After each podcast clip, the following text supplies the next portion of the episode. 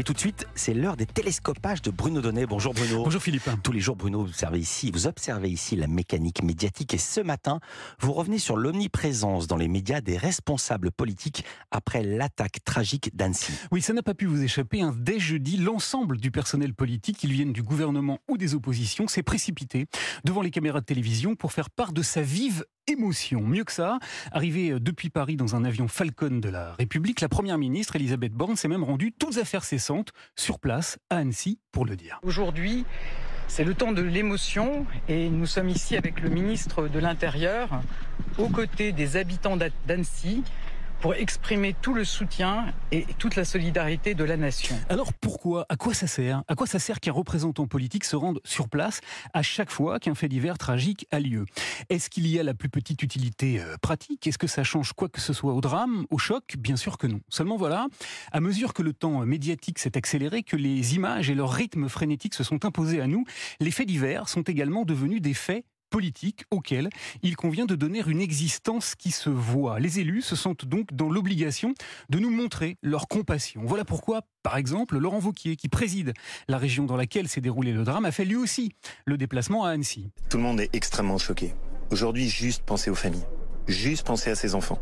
Car parce qu'un fait divers est toujours une transgression absolue et très choquante de nos règles communes, de celles qui nous permettent de faire société, son commentaire médiatique en fait un marqueur politique. Une occasion de rappeler ce qui est acceptable et ce qui ne l'est pas. Alors, eh bien alors, nos élus en profitent pour produire du discours politique. S'ils sont en responsabilité, ils se doivent de se justifier, de dire que la nation n'a pas failli. Voilà pourquoi, dès jeudi, le ministre de l'Intérieur, Gérald Darmanin, s'est rendu non seulement à Annecy, dans l'après-midi, mais également sur le plateau de TF1, aux 20h, pour dire que l'assaillant n'avait pas échappé au filet républicain et n'était pas en situation irrégulière. Alors cet homme était régulièrement sur le territoire national, puisqu'il était réfugié en Suède depuis dix ans. En revanche, lorsque les politiques sont dans l'opposition, cette fois, ils profitent de l'aubaine pour dénoncer des manquements, pour dire qu'avec eux, ça n'arriverait pas ou plus. Éric Ciotti, le patron des Républicains, l'a fait hein, dès le matin dans les couloirs de l'Assemblée nationale. Il semble que l'auteur ait euh, le même profil que l'on retrouve souvent dans ces attaques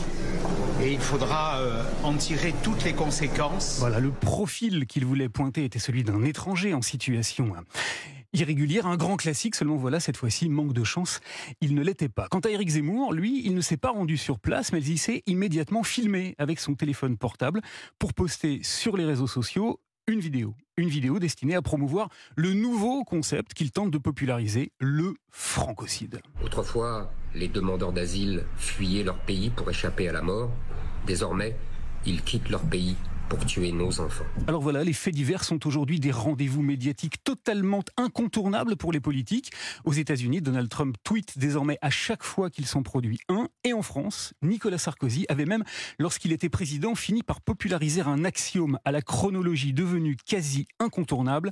Un fait divers, une émotion, une loi où l'on comprend, Philippe, qu'en politique, c'est bien l'émotion et son incarnation médiatique qui fait la loi. Merci beaucoup, Bruno Donnet. À demain.